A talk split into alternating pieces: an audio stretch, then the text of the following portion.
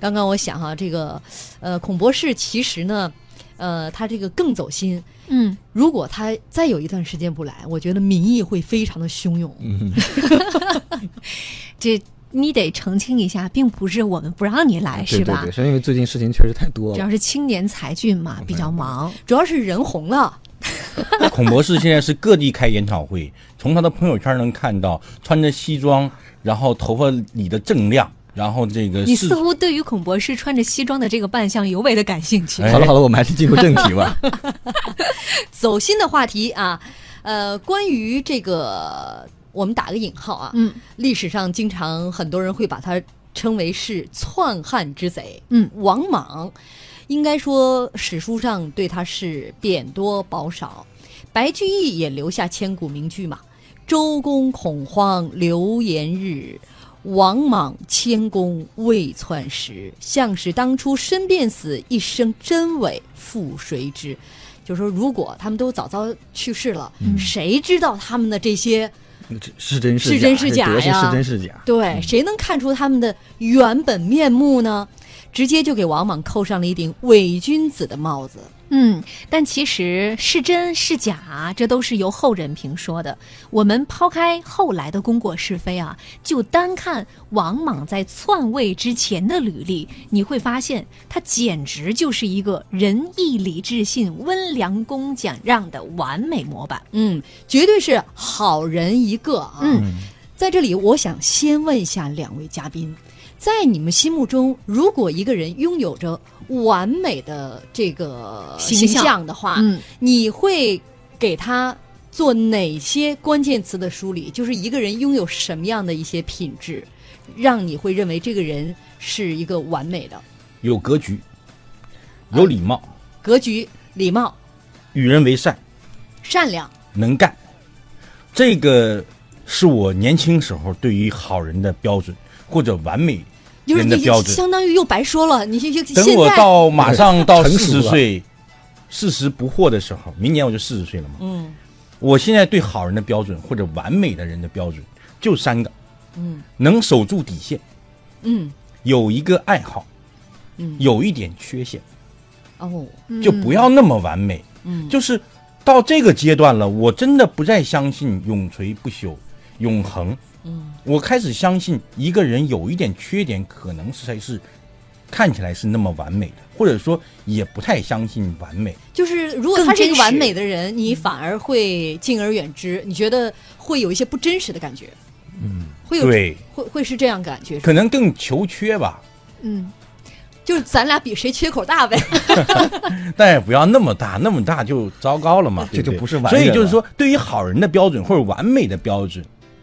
年轻的时候是一种，等你经历过一些的时候，那对有另外一个感觉和定义了。嗯，这不是过老孔博士应该还看年看轻 还年轻。呃其实还年轻的人的想法跟季老师差别也不太大，我觉得三点吧，你是想说自己老成持重 吗？呃，三点：嗯善良、嗯，正直、有责任感。 善良、正正直、嗯责任感有责任感。对，我觉得也不需要那么高大上，必须要是一个圣人一样的人物。但是如果说你对你身边的遇到的每一个人都很善良，每一件事儿都很正直，老季讲都能够守住底线，都能够有责任感和担当感，我觉得就是一个好人，看来咱们俩还是同龄人，我跟你差不多。是吧？ 对我我写的三点是内心善良、秉性正直以及言行合一，嗯就唯一有一个这个关于责任感的，但其实我觉得都是殊途同比归的。如说，你，看，像我到这个年龄了，如果一个人没有一点爱好，没有一点点小缺点，我真的是不和他打交道。你你觉得那是他想让你看到的样子，哎对啊我都不不真好意思实承认是老纪的朋 友。太完美 肯定有一点爱好嘛。对，有一点点。不是，我想说，缺点很 多。啊！这季老师，你你这个直接沉默了，让我们都很尴尬呀 。我们都是很好 的朋友。我更尴尬 了。我我要回去找一下我的缺点。对，因为老季他说嘛，最重要的是，因为前两点大家都好理解，嗯啊，守住底线，有一个人的爱好，对，这嗯个很多人也都能做到，也都能对理解，但恰恰是最后一点，有一些小缺点啊哎，，我觉得是可以理解的。有一些小缺点，可能说的是说这个人不要那么完美，那么完美了反而假。有一些小缺点的话，这个人会更真实、更率性、更真性情，嗯，所以在老季的眼里，王 莽就是一个特别假的人，对不对？一定不跟他当朋友。是不是这样？它会让你觉得啊，嗯，就是你会无从下手，嗯，让你天然的就有一种不真实感，感觉好像和一个在梦境中和一个人相处，就是你相当自卑嘛，人家那么完美，因为这个世道界德不会有道德完人的，标准又那么对，高，不会有完人的。嗯如果他是个完人，他就一定是在你面前是个完人，嗯因为所有事情都是有两面的嘛，阴面和阳面嘛。嗯。好，我们是呃，接下来就先简单讲一讲啊，呃，好人或者是说在当时的众人眼中一个完美的王莽，他究竟有哪些事例让大家觉得这个人属于完人？嗯，首先第一条就是孝，任劳任怨，孝悌楷模。王莽呢，他是因为自己的父亲和兄长都过世的比较早，所以早早的挑起了家庭的重担。他独自侍奉着母亲和寡嫂，养育哥哥的儿子，供他读书和娶妻，视如己出。完全家里一个顶梁柱的形象对跃然纸上，嗯，而且王莽对于母亲的孝敬非常也就是是远近闻名的。没错，他有一次呢，就是他儿子要结婚了，这个结婚办酒席，恰好呢这一天他妈妈身体不舒服，那就在这个酒席之中觥筹交错之间，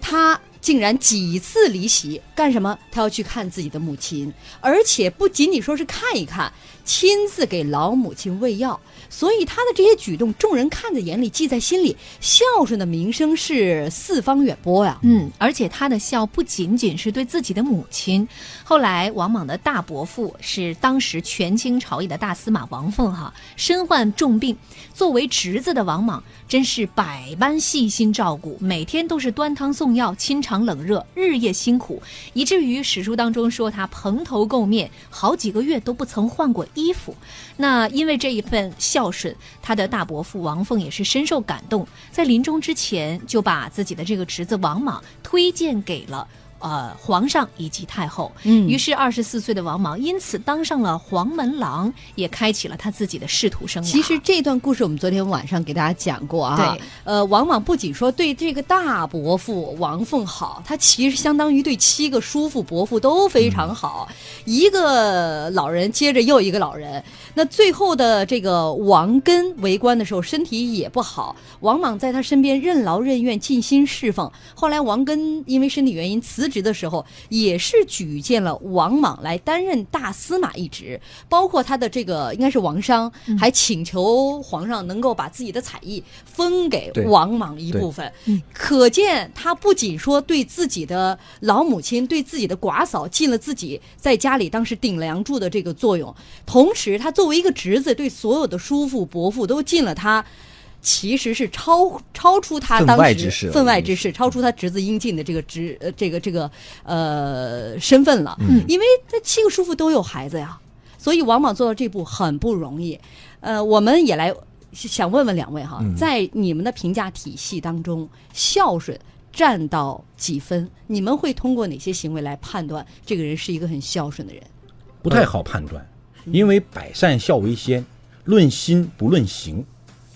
论行啊，天下无孝子。嗯怎么去判断呢？怎么做都不够。不好判断，就就是看这份心，但心怎么能看到呢？所以但是呢不孝顺是一一哎，眼就不能看孝出来顺的嗯肯。定能能看到，但孝到几成熟， 咱不知道。比方说他是八成还是三成还是两成还是全熟，嗯不知道，不好判断。我们先要讲的一个事情就是说“孝”这个字啊，或者说这种价值观，它在古代跟现代确实不太一样。嗯，呃，现在我们再重孝也没有古代那么重孝。呃，为什么呢？其实可以讲给大家简单讲一下，我们国家从把这个孝这个价值观作为国家的一个主流意识形态，大概是从其实从汉代开始的，一直到清代，这个没有发生过特别大的变化。古代大家知道是要学《孝经》的。这个以《孝经》为核心的这种文化是贯穿古代的所有制度里面的。为什么会这样？其实是要看背后的这个文化背景。古代强调一个什么呀？强调一个叫做家国同构，什么意思呢？就是说，家是国家的缩小，国家是家的放大。这个家长在他自己的家里就像一个小君主、小皇帝一样，君主呢就像个大天下的大家长一样。所以说，你都孝顺家长了，你也就能够忠诚于皇帝了。所以忠孝一体是这么来的。修身齐家治治国国平天天下下，。对，所以这是古代那么重要孝，那么重视孝这个字的一个原因。所以它不仅仅是感情上面的孝，对还有很重要的一部分是这个森严的宗族等级的对，观文念。化制度当中，包括我再回到回过刚才我们讲说什么是好人，或者是说这个孝这个事情啊，我忽然想到了一点，就是说，当你评判一个人是不是好人的时候，那你就一个就一个标准，他这个这件事情他做的事情符不符合人性，也就是说这个人有没有人味儿，嗯，有人味儿就是好人，没人味儿，那可能就麻烦了。那如果他做的所有事情都是反人性的，那要警惕。说来简单哈，但是只可意会不可言传。刚才大家都提到了一个大家都很熟悉的那句话，就是“百善孝为先”。这一句话我们知道它是出自于《围炉夜话》的。今天我又重新看了一下，于是又重新建构了我对于这句话的理解。就是它当中除了说“百善孝为先”，后面其实他还跟了一句，就是解释为什么他会这样说。呃，王永斌是这么写的：说常存仁孝心，则天下凡不可为者，皆不忍为。所以孝居百行之先。意思是说，如果说你心存仁心和孝心的话，天下那些不该做的事情，你就不忍心去做。嗯，所以说。百善孝为嗯先，就是他其实就像孔波说的，他不仅仅是对自己父母的一个感情上面的依托，呃，更多的是心里的一种敬畏和信仰。对他其在实约束着你的行为。其实这个这个解释放到现在来也是可以用的，对就是说我们现在把孝顺作为一个很重要的标准。其实我们说这个人孝不孝，很多时候去讲是在讲说这个人懂不懂感恩，懂不懂没错嗯推己及人，懂不懂体谅别人。这是能看出一个人的性格特质的，但是就是说，现在的孝可能要比古代有更丰富啊、更鲜明的一点内涵。比如说，现在的孝可能不要求像古代那样愚孝，父母说什么就听什么，可能不要求两代人互相绑架，而是要可能学会尊重父母、理解父母、引导父母，可能是这样。我觉得，嗯，呃，虽然大家的表现形式都不一样了，或者说对他的更深的这种呃，我呃我我觉得主要是表现形式不一样，但是最深的这个精髓、嗯内核嗯内核其实从古到今还是完全一样嗯的。在那个时候，王莽他所做的这些孝的行为，符合当时的一个价值观，也符合很多人对一个人认定去判断判他断他的的一个标嗯准。所以，王莽在孝方面的举动打动了很多人。